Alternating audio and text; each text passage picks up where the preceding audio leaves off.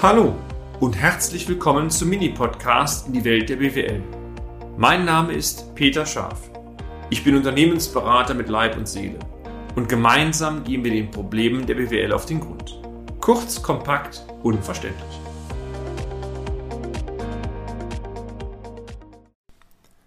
Können Sie hell sehen, meine sehr verehrten Damen und Herren? Bitte antworten Sie auf die Frage sehr ehrlich. Also ich, wir können es nicht ich meine das öfters gesagt zu haben, ich würde es gerne können, ich kann es aber nicht. Gestern haben wir wieder bei einem unserer Mandanten erlebt, welche negativen Folgen eine unstrukturierte Kommunikation aus, auf verschiedenen Kanälen haben kann.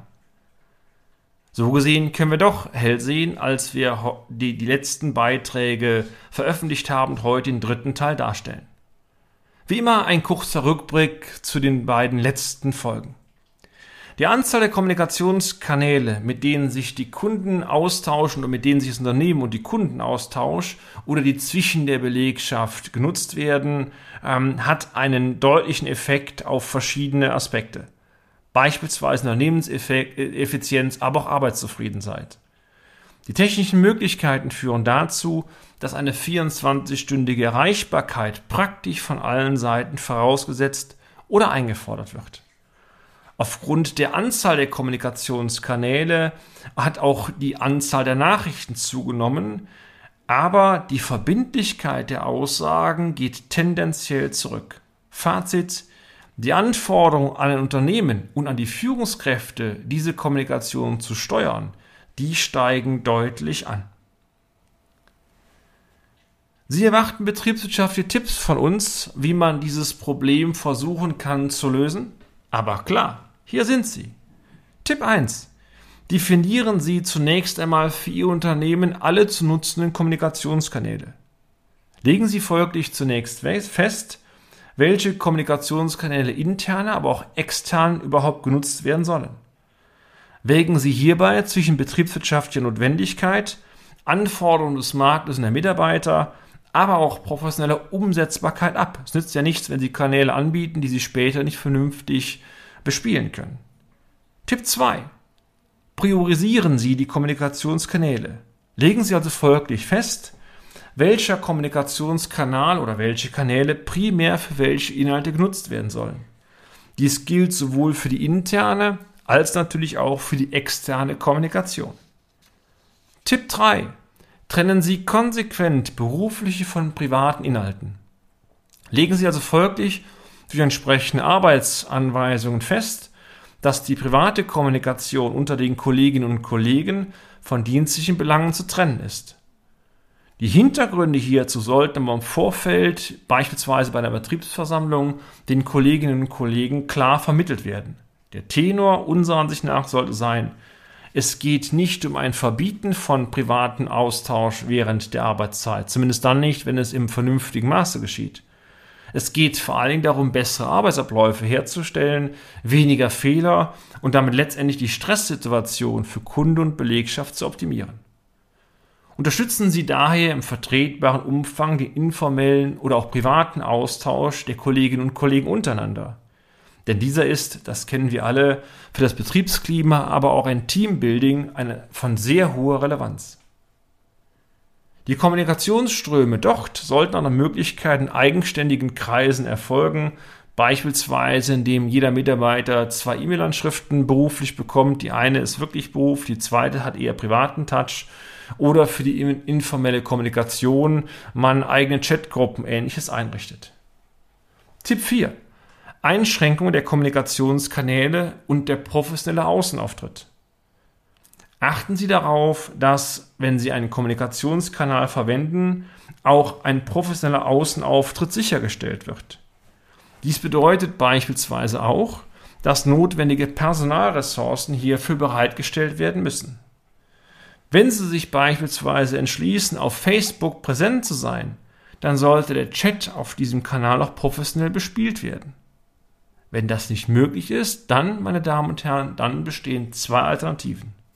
Entweder sie verbleiben dort, also Facebook und Co., mit einer statischen Präsenz, die lediglich Kontaktinformationen wie beispielsweise ähm, die Homepage, also den Hauptkommunikationskanal, E-Mail-Anschrift, Telefonnummer und so weiter hinterlegt. Oder Sie entschließen sich einfach auf diesem Kanal nicht präsent zu sein und ihn folglich in Ihr Portfolio auch nicht aufzunehmen. Auch wenn sich das gegebenenfalls gegen aktuelle Markttrends richtet, ist ein weniger oftmals deutlich mehr. Tipp 5. Eindeutige Zuordnung der Kommunikationskanäle und Inhalte. Achten Sie darauf, dass Nachrichten durch Nummern, Abkürzungen, Stichworte usw. So klar zugeordnet werden können.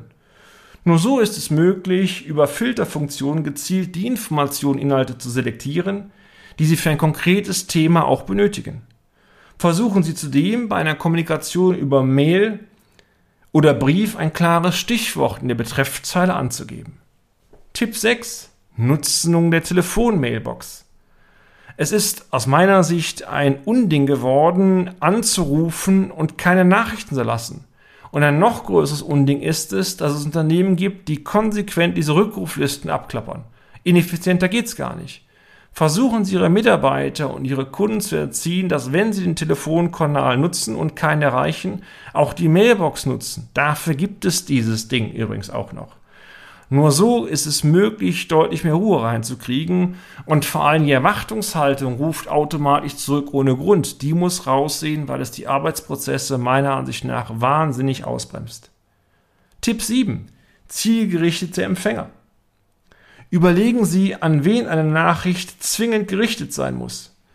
Die allgemein verbreitete Unkultur, alle Nachrichten in Gruppen zu stellen und alle immer auf CC, BCC und so weiter zu setzen, führt zu einer unnötigen Informationsflut. Ein hoher Posteingang ist immer ein Stressfaktor und damit auch ein, eine, ein Nest, um Fehlerquellen zu produzieren. Hierbei ist es übrigens völlig egal, auf welche Art und Weise oder welcher Kommunikationskanal auch genutzt wird.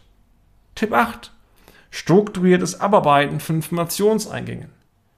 Trainieren Sie mit Ihrem Team, wie strukturiert Informationen und Informationseingänge abgearbeitet werden können. Das muss man lernen und weil halt eben die Nachrichtenflut so zugenommen hat, sind viele damit schlicht überfordert.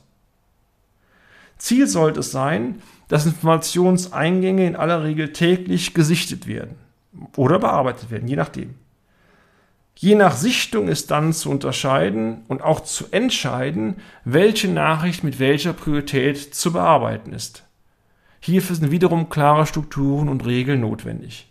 Übrigens, das gilt vor allen Dingen dann, wenn so Sammelpositionen verwendet wird, Info-Ad oder Team-Ad oder wenn Sie mit Messagern arbeiten, die Gruppe direkt angesprochen wird dann kann es passieren, dass sich keiner darum kümmert, alle darum kümmern, ähm, nützt nichts. Also je, je, je globaler eine Nachricht gesendet wird, umso schwieriger ist eigentlich eine strukturierte Information zu erhalten.